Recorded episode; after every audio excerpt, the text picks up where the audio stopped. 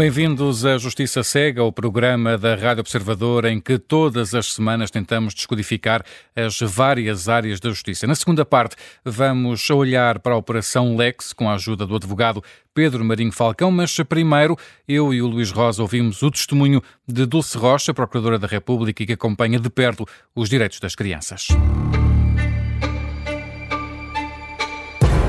Bem-vinda, Dulce Rocha. Tem sido uma voz importante na defesa dos direitos das crianças. Ingressou na magistratura do Ministério Público nos anos 80, exerceu funções em vários tribunais judiciais, mas também no Tribunal de Família e Menores de Lisboa. De resto, tem dedicado grande parte da sua carreira a este tema da defesa dos direitos das crianças e é atualmente presidente executiva do Instituto de Apoio à Criança. Na semana passada assistimos à morte de uma criança de 7 anos esfaqueada pelo avô em Via Longa às portas de Lisboa. Não havia indícios de violência doméstica nem nada que fizesse prever estes desfechos. O que é que está falhado neste caso? Sabe que nestes casos das violências dentro da família, muitas vezes não há indícios, não há uh, suspeita, porque aparentemente tudo corre bem, uh, só que de facto as crianças são muito vulneráveis e basta que o agressor tenha um planeamento de de fazer mal à criança uh, que as pessoas não se apercebem. E aqueles que estão mais próximos muitas vezes não acreditam, sabem que pode acontecer algum mal, mas não acreditam que se chegue não a esse querem ponto. acreditar. Ou, é, às vezes querem Uh, querem crer que não chega a esse ponto, que não vai ser nada irreversível, que, que tudo vai passar. Uh, tive alguns casos assim, em que havia alguma suspeita no ar, uh, Lembro-me de um caso de uma mãe que numa conferência de pais, numa regulação na altura da responsabilidade, na altura do poder paternal, agora das responsabilidades parentais, que chorava copiosamente, que não queria pernoitas por parte do pai, mas não sabia explicar a razão. Uh, o juiz mandou-me chamar porque a senhora realmente não parava de chorar uh, e, e, e, o processo não era meu, eu estava na instrução criminal na altura. Um, e, e, realmente disse para, para o juiz, eu acho que devemos, apesar de não termos propriamente razões e fundamentos fortes, a não ser este choro convulsivo, uh, vamos, vamos deferir. E, a criança não vai a pernoitas e vamos ver como é que corre. Uh, e então ficou estabelecido que o pai ia buscá-la a seguir ao almoço e, e levá-la antes do jantar. O que é certo é que uh, a criança foi violada uh, pelo pai de uma forma absolutamente horrível, com lesões gravíssimas. Teve de ser submetida à laparotomia de exploração no Hospital Dona Estefânia. esteve em coma durante dois dias. Um, e ficou com lesões gravíssimas para o futuro. Fez rasgadura completa do períneo, aliás, não é?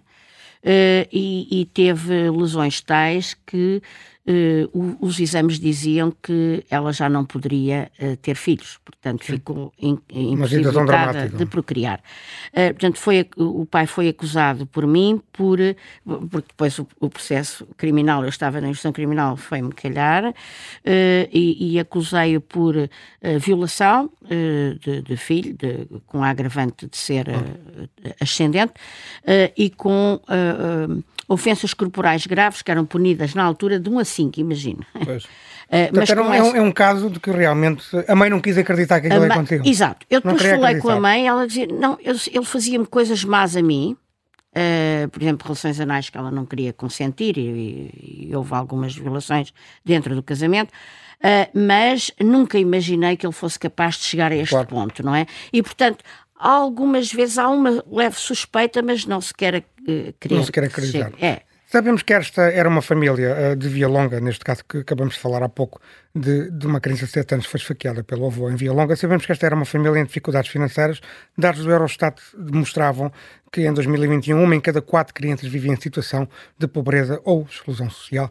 A inflação que vivemos desde o ano passado pode potenciar mais situações de violência contra as crianças. O que é que pode ser feito para evitar estas situações? Eh, mais atenção. Uh, o, mais importante é que quer a vizinhança, quer nas escolas, quer nos, uh, nas, nos jardins de infância, haja uma atenção especial, porque realmente a vulnerabilidade das crianças é enorme. as mais pequeninas nem conseguem expressar-se, nem conseguem explicar bem o que é que, o que, claro. é que, que está a passar uh, e, e, realmente... Uh, Também não têm consciência às vezes? Sim, uh, é, é, Mas não podem é pensar que é uma facto, coisa normal. Sabe que quer essa violência de que falámos há pouco, a violência vicária, que é através da criança se quer fazer um mal a alguém, por exemplo, neste caso poderia ser à filha, não é? Causar sofrimento à filha. Isso acontece às vezes nas separações litigiosas, nas conflituosas, em que. Uh, que a criança é um objeto de vingança. É, é. Os pais levam, matam. Uh, aos mães, já tivemos um caso aqui também, é? em Caxias, creio eu. agora, realmente, a atenção é fundamental, uh, da família mais próxima, porque há sempre alguém que pode ver, ou o avô, ou a avó. Nós, agora em abril, vamos ter o, o mês da prevenção dos maus tratos na infância, que justamente teve início com uma iniciativa de uma avó nos Estados Unidos, que pôs um grande laço azul no seu carro para chamar a atenção eh, dos maus tratos de que os seus netos eram vítimas. Um, um dos netos tinha falecido e ela uh, tinha chamado a atenção de, das autoridades, não tinham valorizado uh, uh, as suas queixas e uma das crianças acabou por falecer. Portanto, esse, esse movimento gerou depois esta iniciativa do mês dos maus tratos da infância, que é, que é agora uh, quase geral, não é? Em muitos países há, há, essa, essa chamada de atenção. Nós vamos participar com a Comissão Nacional de Proteção de Crianças e Jovens uh, e com a nossa campanha contra os castigos corporais. Vamos participar em várias ações das comissões de proteção por esse país fora, mas quer dizer, é sempre possível credibilizando uh, uh, os depoimentos de quem se mostra preocupado, que são muitas vezes pessoas que não têm o poder sobre a criança, mas se apercebem de que algo está errado e, e, e pronto, valorizando valorizando sempre esses testemunhos, que às vezes são, são a diferença entre a vida e a morte. E é? falando em testemunhos, uh, Dulce Rocha, vamos uh, olhar agora também um pouco para o relatório da Comissão Independente que estudou os abusos sexuais na Igreja Católica. Sim. Este relatório admite que podem ter existido mais de 4 mil casos. Quase 5 mil. Quase 5 mil, exatamente. Ficou surpreendida com a forma como a Igreja foi reagindo às conclusões deste relatório? Sem dúvida. Eu fiquei surpreendida. O o doutor Labrinho Lúcio ficou surpreendido, a doutora Ana Nunes de Almeida, o professor Daniel Sampaio, quer dizer, as pessoas realmente não esperavam uma reação uh, de uh, continuação de, de, de, da desvalorização do, do, sofrimento das vítimas. Portanto, uh, muitos de nós achamos que havia uma falta de empatia com o sofrimento e com uh, o reconhecimento que é exigido num caso destes, não é? O reconhecimento uh, da ocultação, principalmente, não é? Porque era sistémica, a ocultação era sistémica. Claro que podemos sempre dizer que nestas instituições mais fechadas isso acontece. Aliás, uh, o professor Daniel Sampaio também diz que a ocultação faz parte do, do, do, abuso, não é? Que quando há abuso há sempre ocultação. Agora, realmente, neste caso, houve ocultação durante décadas e foram milhares, milhares de, de crianças que foram abusadas. E este número é sempre um número uh, que uh, todos... É peca por defeito. Peca por defeito. E, portanto, Uh, o que se esperaria era que muitas daquelas sugestões ou de recomendações que foram que faziam parte já do, do, hum do, final do relatório, por exemplo, o continuar um canal de, de denúncia, continuar aberto uh, um, um, canal de denúncia, continua, uh, haver uma outra comissão independente um, que permitisse uh, dar confiança às vítimas, que há muitas que, não, que ainda não falaram uh, nós tínhamos consciência que algumas demoram décadas a falar. Isso já era, já era assim resultado do que vimos no Spotlight. Noutros, no, noutros processos no, também. Em Boston, uhum. no Canadá, na Irlanda, na, na Austrália, em França. Quer dizer, nós temos consciência que este, esta criminalidade uh, é muito é devastadora para as vítimas e que elas demoram muito a revelar o que lhes aconteceu. De Deixa-me ficar aqui num, num, ponto, num ponto específico que, que, a Igreja eh, começou por dizer, por exemplo, que não cabia à instituição em si pagar qualquer indemnização, mas sim pois, aos é, alegados abusadores. Essa no é seu outra... entender, existe margem para o pagamento de indemnizações nestes, nestes processos, nestes Obviamente. casos? Obviamente. E quem é que devia pagar? A Igreja? A, a Igreja já. Eh, eh, eu penso que essa eh, é, é uma, uma responsabilidade da Igreja pela, por ter permitido que este fenómeno prosseguisse uhum. sem o descobrir e sem o revelar, não é? nós não conhecemos outra forma de compensar, de indemnizar. Nós podemos dar apoio psicológico, mas isso não é compensação, não é? A reparação uh, que o direito civil, que o direito canónico, qualquer direito conhece, uh, envolve uma compensação financeira, não é? Pelos danos que sofreu.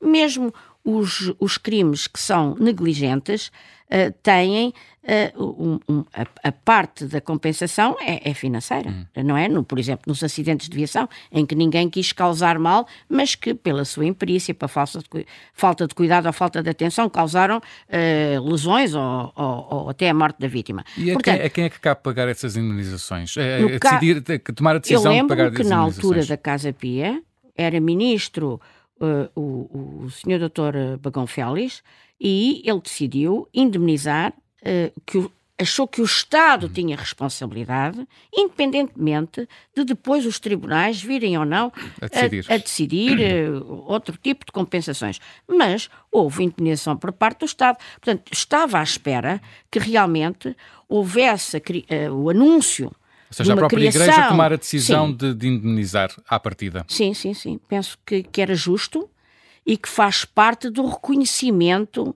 do sofrimento das vítimas. Um, a Igreja tem meios para fazer isso e, e, é o que tem sucedido nos outros países. Não estamos aqui a inventar nada. Uh, foi o que sucedeu nos Estados Unidos, foi o que sucedeu no Canadá, foi o que sucedeu na Irlanda, em França também, quer dizer, é claro que estávamos à espera, não é?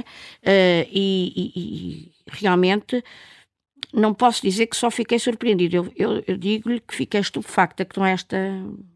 Com, com aquela conferência de imprensa que não avançou em nenhuma das sugestões ou das recomendações feitas pela Comissão Independente. Penso que fez um excelente trabalho. Uh, Viu-se que todos ficaram impressionadíssimos com aqueles resultados, com aqueles depoimentos uh, chocantes, não é?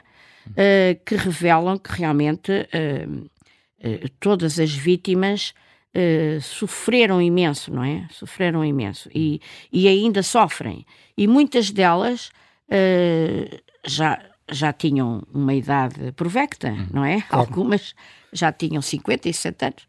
Deixa-me abordar aqui outra questão que é, sabemos muito dos casos relatados pela Comissão Independente já prescreveram. Sim, Recentemente, eh, a Assembleia Municipal, a Assembleia da República, desculpa, aprovou dois projetos de lei do Bloco e do PAN que aumentam o prazo de prescrição dos abusos sexuais sim, sim. de menores até à vítima completar 30 anos. Atualmente, a lei prevê a prescrição quando a vítima completa 23 anos. É uma alteração suficiente, no seu entender? Eu penso que podíamos ir mais longe, mas isso quer dizer, não não é absolutamente essencial. Se houver um conjunto de medidas, uhum. essa é uma boa medida. Uh, aumentar é sempre é sempre positivo. Não sei se positivo. Não sei se é o suficiente. Um, por aquilo que temos visto, parecer-me-ia que podíamos ir mais longe, não é? Uh, Como por exemplo, a iniciativa exemplo. liberal disse 40, podemos ficar a meio, 35. Quer dizer, mas isso não é relevante uh, sozinho. O que é importante é que haja esse tal canal de denúncia, que haja apoio psicológico uh, para as vítimas, porque as crianças, segundo a Convenção dos Direitos da Criança, que já foi aprovada em 89, têm direito à sua recuperação psicológica, as crianças vítimas de abusos sexuais. Já que não são crianças, já não são crianças, mas continuam a ter, como seres humanos, claro direito à sua dignidade, que foi realmente violada. E uh, nós temos de fazer os possíveis por satisfazer não apenas as normas internacionais que uh, uh, aprovamos e que ratificamos, como também é uma questão ética, uma responsabilidade ética de, da nossa comunidade, não é? Olhar por alguém que foi violentado no mais íntimo do seu ser Uh, enquanto criança que não se podia defender, não é? Claro. Uh, e, portanto, eu penso que, penso que essa é uma boa medida. Agora, um, ao, la, uh, ao lado da compensação justa, ao lado da, da, possibilidade, da possibilidade de ser recuperada psicologicamente, de ter apoio, e, enfim, todas essas medidas que foram propostas me parecem ajustadas. Ainda aqui outra Agora, questão. a Assembleia da República tenho a certeza que não ficará tudo na mesma. Porque há crimes, por exemplo, que ainda não são públicos. Em 2007, já depois do, do processo Casa Pia, um, aquela uh, comissão de revisão que foi coordenada Sim. pelo professor Rui Pereira um, tornou quase todos os crimes públicos. Mas há, por exemplo... Ou seja, não dependem de caixa. não dependem ser... de caixa, exatamente. Uh, basta... Nós aqui apostamos muito na tradução dos, dos conceitos jurídicos. Tem toda a razão. e, aliás, a Convenção de Istambul fala nessa questão, não depender de queixa. Eu é que eh, esta, não, não, não esta história de, de, ser jurista às vezes uh, tolda-me um bocadinho o espírito. Nós estamos aqui para traduzir, nós não somos juristas. Muito bem, mas uh, realmente é absolutamente essencial, uh, por exemplo, nas, nas relações sexuais com adolescentes, porque claro. muitas vezes Uh, temos verificado uh, que com esta uh, explosão de casos, por exemplo, de abusos sexuais online, tem, tem aumentado imenso uh, a exploração sexual através da internet. Aliás, o ciberespaço está quase a tornar-se um mundo sem lei, não é? Uh, porque a nova diretiva comunitária Sim. nunca mais é aprovada. Uh, Temos o problema dos metadados. É, é, é, é, gravíssimo o que está a suceder, uh, mas isso tem demonstrado que muitos adolescentes e muitas adolescentes vão encontrar-se com pessoas que não conhecem, uh, pensar que vão uh, para uh, fazer fotografias para, para a uhum. moda e tal, e acabam por ser vítimas de exploração sexual e algumas violadas até. Já, já e esses crimes não são, não, esses crimes dependem de queixa. Muito rapidamente, porque já estamos quase no final do nosso tempo. Preocupa, já estamos, é verdade. Preocupa o facto da questão dos metadados ainda não estar resolvida. Tem havido notícias de que hum, a invalidade dos metadados já destruiu dezenas de casos de investigação de crimes de pornografia infantil, por exemplo? Sem dúvida que isso é uma coisa preocupante, porque está a aumentar exponencialmente uh, o número desses crimes que antigamente pareciam, uh, enfim, que não, não ocupavam muito espaço. Uh, começámos a ter noção de que não era só em, em na Alemanha e, e, e na, no, nos países nórdicos que havia, cá também havia, só que nos eram participados pela Alemanha, efetivamente.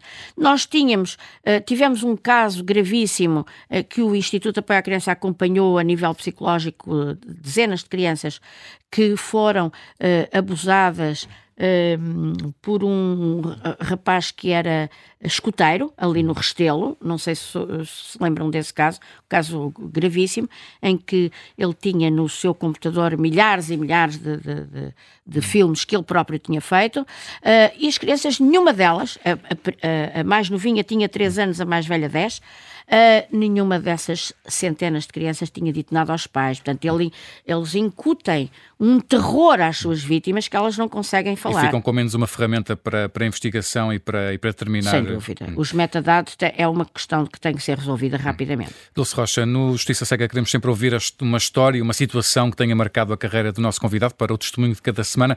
Que história que nos traz de olhos bem fechados?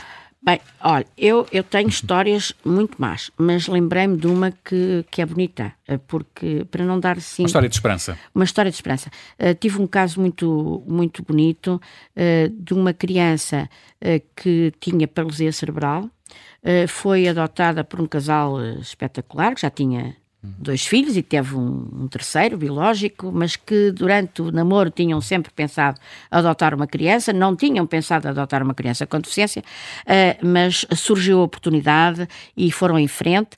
Uh, e, e, e, de facto foi extraordinário. Uh, e vou vou ter contacto com, com esse pai e essa criança, uh, passado uma data de tempo, já estava eu no Instituto Apoio à Criança, uh, na celebração do, do dia da, dos Direitos da Criança em 20 de novembro, vejo um, um menino a tocar piano, vejo o pai e diz, ah, o que é feito do, do, menino? E ele diz, está ali, está ali.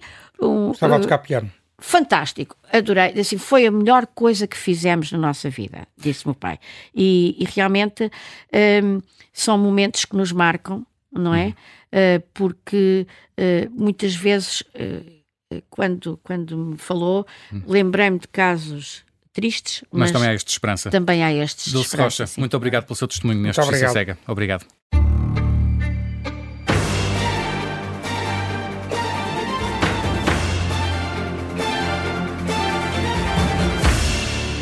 E nesta segunda parte vamos olhar para a Operação Lex com a ajuda do advogado Pedro Marinho Falcão. Antes disso, um pequeno spoiler em relação ao programa de próxima semana, Luís Rosa. Vamos ter aqui um debate entre dois candidatos ao Conselho Superior da Magistratura. Os conselheiros Afonso Henrique e Azevedo Mendes, que se candidatam à vice-presidência do órgão de gestão e disciplinar da Magistratura Judicial, vêm à Justiça Cega debater as suas ideias e os respectivos programas num debate que se quer aberto para todos os cidadãos, como é a marca do Justiça Cega. Isso vai ser então no programa hum, da próxima semana, logo no arranque. Hoje contamos então nesta segunda parte com a ajuda de Pedro Marinho Falcão para falar sobre a decisão do Supremo Tribunal de Justiça de separar a Operação Lex em dois processos, por serem julgados em tribunais diferentes. Luís Rosa, explica-nos o que é que está em causa exatamente nesta decisão do Supremo. Bem, o conselheiro António Latas, juiz relator do Tribunal Coletivo de Julgamento no Supremo Tribunal de Justiça, a, que, a quem foram distribuídos os autos da Operação Lex, eh, decidiu separar o processo com base em dois argumentos essenciais. Rui Rangel e a sua ex-mulher Fátima Galante, os principais arguídos da Operação Lex, deixaram de ser juízes a partir de dezembro de 2019. Apenas Luís Vaz das Neves, ex-presidente da Relação de Lisboa, mantém o estatuto de desembargador. Logo, só os crimes relacionados direta e indiretamente com Vaz das Neves é que podem ser julgados no Supremo. E qual é que é a consequência dessa decisão? Bem, a consequência é que apenas serão julgados no Supremo os seguintes crimes. Os crimes de corrupção passiva e abuso de poder imputados ao desembargador Vaz das Neves e a outros arguidos, em regime de coautoria, e o regime de corrupção ativa imputado a José Veiga, o alegado corruptor de Vaz das Neves. E o segundo processo? Será aberto no Tribunal Judicial da Comarca de Lisboa e abrangerá todos os restantes crimes imputados a Rui Rangel, à sua ex-mulher Fátima Galante e também ex-desembargadora uh, e aos restantes 14 arguidos. Hum. Essa é a última decisão do Supremo, mas houve mais duas decisões sobre a mesma matéria com resultados diferentes. Exatamente. Já depois da acusação da equipa liderada por Maria José Morgado contra os 17 arguidos, datado de 18 de setembro, de setembro de 2020, os autos seguiram para a fase de instrução criminal no Supremo e o conselheiro Sénio Alves, o titular dessa fase, deu a primeira ordem de separação do processo a 12 de julho de 2021. Os argumentos são muito semelhantes ao da última decisão que acabamos de escrever no início desta conversa. E o Ministério Público e um arguído recorreram? Recorreram e pediram a nulidade do acórdão do conselheiro Sénio Alves e conseguiram. O conselheiro Cid Geral deu provimento aos recursos e, de uma forma resumida, os argumentos principais são dois e fáceis de explicar. Em primeiro lugar, deu como provado que o princípio do juízo natural foi violado com a decisão do seu colega Sénio Alves. Porquê? Porque a partir do momento em que o Supremo foi declarado como o Tribunal de Instrução Criminal competente para acompanhar o inquérito liderado pelos serviços do Ministério Público, é o Supremo o Tribunal competente e é este o juiz natural destes autos. Logo, o processo não lhe pode ser retirado. E, em segundo lugar, diz algo muito importante, mesmo que Sénio Alves tivesse razão e que o Supremo perdesse a competência com a expulsão de Rui Rangel e a apresentação compulsiva de Fátima Galante, a lei obriga a que o processo permaneça a mesma no Supremo. Porquê? Porque a própria lei define que em caso de de separação de processo de tribunais hierarquicamente diferenciados, é o tribunal com maior poder hierárquico, ou seja, o Supremo Tribunal de Justiça, que fica com os autos. Muito bem, vamos então partir agora para a conversa com eh, Pedro Marinho Falcão, que está connosco à distância a partir do Porto. Bem-vindo, Pedro Marinho Falcão. Vamos então começar pelo princípio. Uh, os autos da Operação Lex nasceram de uma certidão extraída do processo Rota do Atlântico, que envolve José Veiga e suspeitas de corrupção no comércio internacional relacionadas com o Congo e enviada para os serviços do Ministério Público no Supremo Tribunal de Justiça. Uh, como é que funcionam as regras do foro especial a que os magistrados judiciais e, por equiparação, os magistrados do Ministério Público têm direito? Trata-se de um foro de competência porque um tribunal de categoria inferior não está habilitado a investigar crimes em que estejam envolvidos magistrados de tribunais superiores. E por isso, a competência para investigar este tipo de crimes, na medida em que estava envolvido quer o, na, a data desembargador Rio Rangel, quer a desembargadora Fátima Galante, pertenciam ao Ministério Público que atuava junto do Supremo Tribunal de Justiça e, nessa medida, era ele que tinha a competência para fazer a respectiva investigação. Não é propriamente uma prerrogativa, é uma questão de competência funcional, sempre que estão em causa magistrados envolvidos em processos de natureza criminal. Hum. Quando da, da, extração da certidão para os serviços do Ministério Público no Supremo apenas estava em causa uh, o juiz desembargador Rui Rangel, tendo mais tarde depois sido envolvida um, também a desembargadora Fátima Galante, ex-mulher de Rangel. No entanto, quando a Operação Leque saltou para a praça pública em janeiro de 2018, são detidas mais cinco pessoas que não são magistrados. Todos foram interrogados uh, pelo juiz Conselheiro Pires da Graça no Supremo Tribunal de Justiça porque é que todos os suspeitos, juízes e não magistrados, foram investigados pelo Ministério Público do Supremo. Porque os crimes têm uma relação de conexão com os outros arguídos e, apesar de Rui Rangel ser, à data, o único magistrado e, posteriormente, Fátima Galante a serem investigados, o certo é que há aqui uma relação de coautoria com outros arguídos razão pela qual o processo não podia ser dissociado e, portanto, não podia haver, não, não podiam ocorrer em simultâneo duas investigações. Uma investigação em primeira instância para arguídos não magistrados e uma investigação em, em, eh, junto do STJ para arguídos que tivessem as funções de magistrados. E, portanto, há aqui uma competência por conexão e essa competência radica exclusivamente num único tribunal, no caso concreto, o juiz de instrução criminal junto do STJ na altura da competência do Conselheiro Pis da Graça, a quem naturalmente coube desenvolver todos os atos de instrução e ao Ministério Público também junto do Supremo, a quem coube desenvolver todos os atos de investigação. Ou seja, apesar de existirem não magistrados envolvidos no processo crime, a partir do momento em que há um magistrado que está envolvido e os crimes estão interligados entre si, a competência por conexão atribui ao Supremo Tribunal de Justiça a competência para fazer uma só investigação em nome da unicidade da investigação, em vez de se dividirem as investigações, como sabe, é prejudicial não só para a celeridade do processo crime, como também para a interpretação dos factos, o seu enquadramento e eventual resultado do ponto de vista do despacho de acusação. Vamos abordar aqui a primeira uh, tentativa de separação do processo que ocorre com o conselheiro Sênio Alves, como já explicamos há pouco, e que argumenta simplesmente que o Rangel e Fátima Galante deixaram de ser juízes, logo perderam o direito a foro especial, logo o Supremo Tribunal de Justiça perdeu também a competência para fazer a instrução daquele processo. O foro especial extingue-se com a perda do estatuto de juízo. Bom, não há uma resposta de sim ou não e as diversas decisões que até agora nós conhecemos demonstram exatamente isso. Eu pessoalmente entendo que, a partir do momento em que o Supremo Tribunal de Justiça tem competência por conexão para investigar, não faz sentido que numa segunda fase, por alteração das circunstâncias, ele perca essa conexão. Ora, o que acontece é que no dia 30 de janeiro de 2018, quando ocorrem as primeiras investidas no âmbito deste processo, Fátima Galante e Rui Rangel eram juízes desembargadores.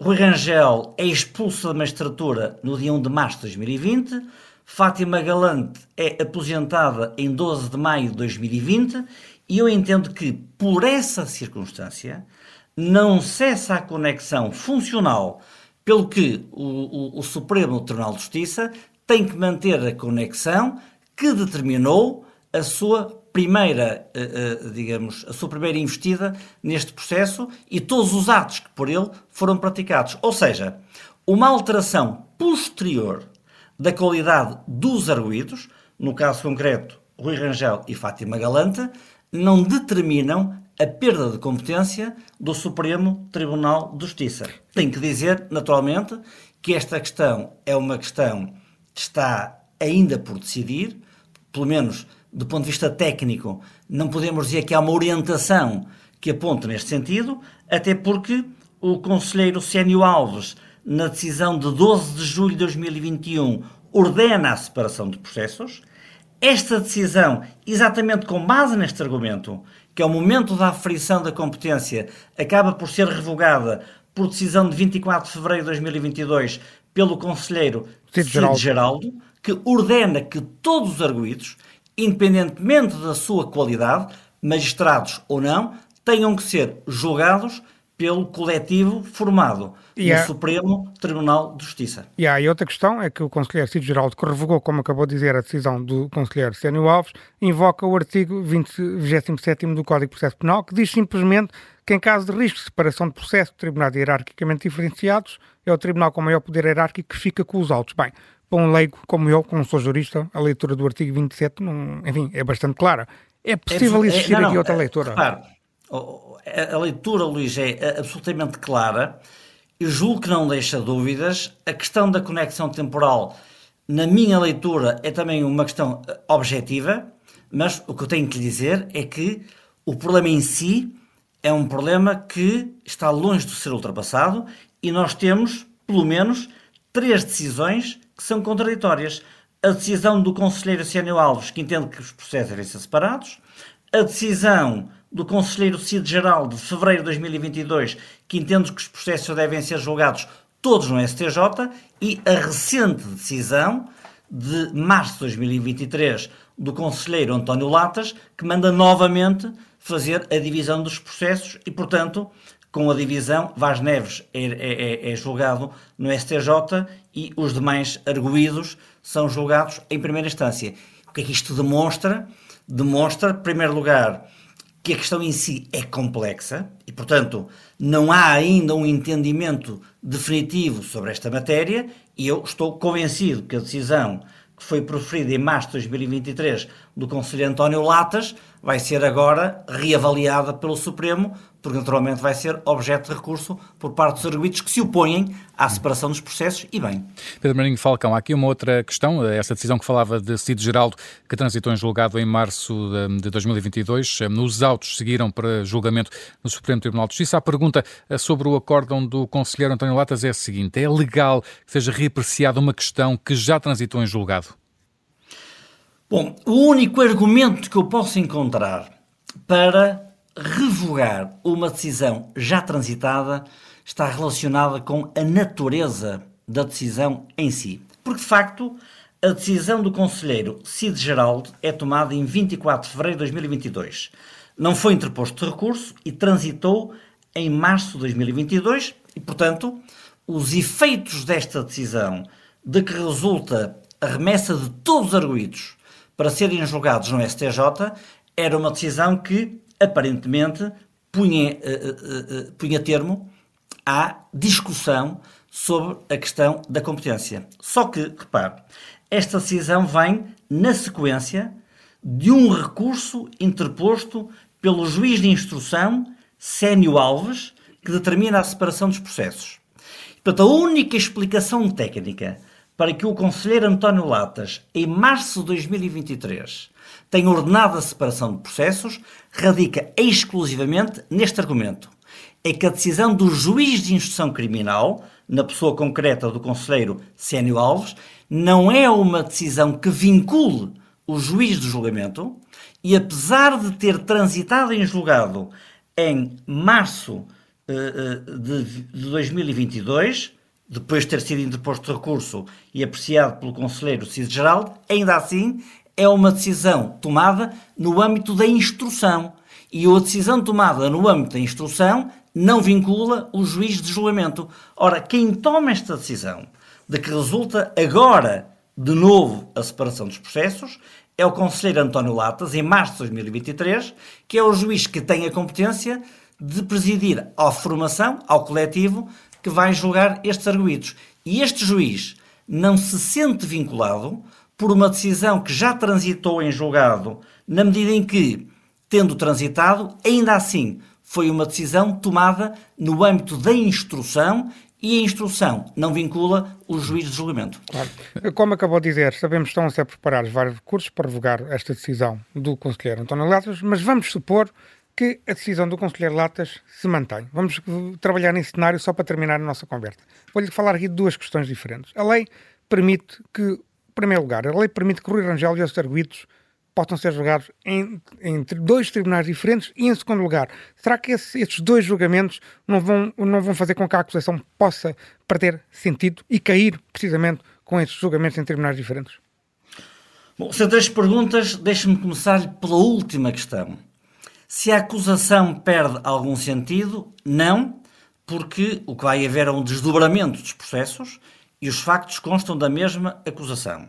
Agora, segunda questão: se pode ou não haver perigo de decisões contraditórias? A resposta é sim.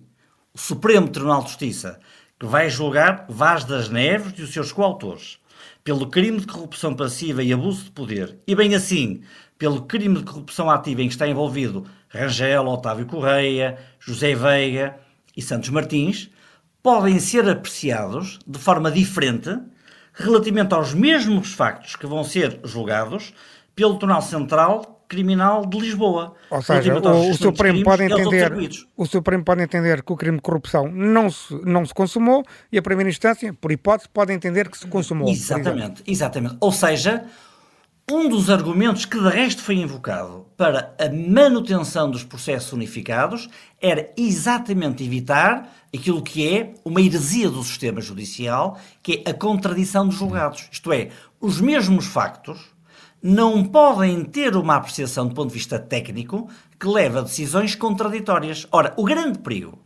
da separação de processos está precisamente em permitir que, do ponto de vista teórico, coexistam no nosso sistema decisões que, sobre os mesmos factos, tenham uma leitura absolutamente contraditória. Hum. E há ainda um outro fator, Luís, que é importante: é que, no caso concreto, Rui Rangel vai ser simultaneamente julgado junto ao STJ e julgado na hum. primeira instância.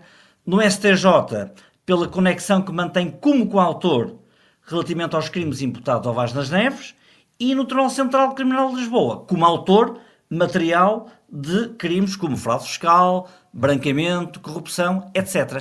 E, portanto, a separação dos processos, para além de permitir, tecnicamente ou teoricamente, uma contradição de decisões, vai evitar aquilo que naturalmente não é um facto de que nos possamos orgulhar. É que dois arguídos, os mesmos arguídos, hum. perdão, vão ser julgados em momentos diferentes por tribunais diferentes. Isto traz, naturalmente, uma carga para estes arguídos que não existiria se se mantivesse a decisão do conselheiro Cid Geraldo de serem todos eles julgados uma única vez, de, com uma análise global da prova pelo Supremo Tribunal de Justiça. Pedro Marinho Falcão, muito obrigado por ter estado connosco neste Justiça Cega a falar-nos sobre esta decisão do Supremo de separar a Operação Lex em dois processos. Obrigado. Muito obrigado, boa tarde. Obrigado. E caminhamos para o fim deste Justiça Cega, ainda com as alegações finais do Luís Rosa. Luís, vamos então às tuas habituais notas para a atualidade da semana na área da Justiça.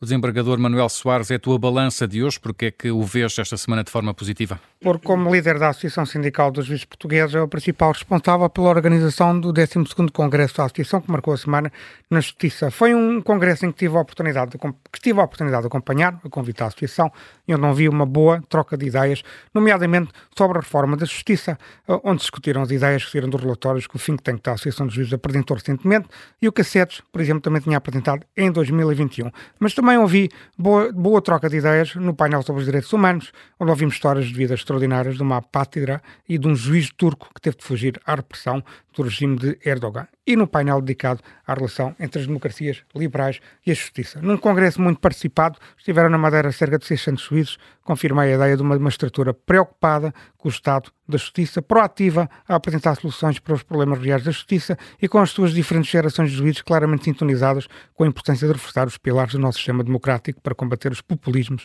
e os extremismos de esquerda e de direita. O uh, desembargador Manuel Soares é a tua balança de hoje. O fim da Operação Lex, que de resto acabámos de abordar, ainda não está claro esta semana, porque é que ainda está de olhos vendados? Bem, nesta situação, e atendendo ao contexto das últimas decisões da Operação Lex, é mesmo caso para dizer que espero bem que a Justiça esteja, esteja mesmo de olhos vendados a julgar e a decidir sobre a Operação Lex, que, convém recordar, envolve, como acabamos de ouvir, três juízes desembargadores. O Conselho Superior da Magistratura, então liderado pelo conselheiro Joaquim Pissarra, foi exemplar em dezembro de 2019 ao expulsar Rangel da magistratura e ao aposentar compulsivamente Fátima Galante. Vaz das Neves, é, é bom recordar, também foi sancionado disciplinarmente, e estas decisões ajudaram a atenuar o efeito devastador que a Operação Lex teve na imagem dos juízes. O pior que podia acontecer agora era transparecer a ideia de que o Supremo Tribunal de Justiça está a proteger o desembargador Vaz das Neves. Seria terrível e mais uma machadada na credibilidade dos juízes tal acontecesse. Operação Lex ainda de olhos vendados. Já Catarina Sarmento e Castro, mais uma vez, Luís continua a merecer uh, uma censura. Porque é que lhe voltas a atribuir uma espada hoje? Bem, porque foi confrangedora a sua participação no Congresso da Associação Sindical dos Juízes Portugueses. Há muito tempo que o país não tinha uma Ministra da Justiça assim, desligada da realidade da justiça e com pouca capacidade política. Perante um Congresso que tinha analisado, como eu acabei de dizer, um relatório profundo para uma reforma da justiça, eh, Catarina Sarmento e Castro nada disse sobre a matéria. Limitou-se a repetir um conjunto de chaveiros de propaganda sobre a revolução tecnológica que vem aí a coberto do PRR, é uma promessa recorrente, uma ministra de um governo que promete muito e faz pouco, mas pior, não disse uma palavra sobre a greve dos oficiais de justiça que está a paralisar os tribunais desde janeiro e que já levou à anulação de 15 mil diligências. Só à saída e perante a insistência dos jornalistas é que abordou o tema para dizer que o assunto está a ser resolvido pelo seu secretário de Estado. Tendo em conta que os sindicatos funcionários judiciais, como ouvimos Regina Soares dizer aqui no Justiça Cega, se queixam que Catarina Sarmento e Castro nunca o recebeu, não deixa de ser extraordinária a sobranceria da Ministra da Justiça. A luta dos oficiais de Justiça tem a sua razão de ser e as suas e reivindicações de pagamento de um suplemento em 14 meses e a abertura de promoções são reivindicações que merecem uma resposta à altura do Ministério da Justiça. Catarina Sarmento e Castro tem de arrepiar caminho e tem de encontrar soluções para, final, para o final da greve dos oficiais de Justiça. É certo que parece que foi escolhida para simplesmente não fazer nada de estrutural, uma marca deste governo, mas convém manter a aparência que está a fazer algo, nomeadamente na gestão do cotidiano da Justiça. A Ministra da Justiça com mais uma espada, com as alegações finais do Luís Rosa, termina mais um Justiça Cega. Voltamos de hoje oito dias, então, com esse debate entre os dois candidatos ao Conselho Superior da Magistratura, os conselheiros Azevedo Mendes e Afonso Henrique. Até para a semana. Até para a semana.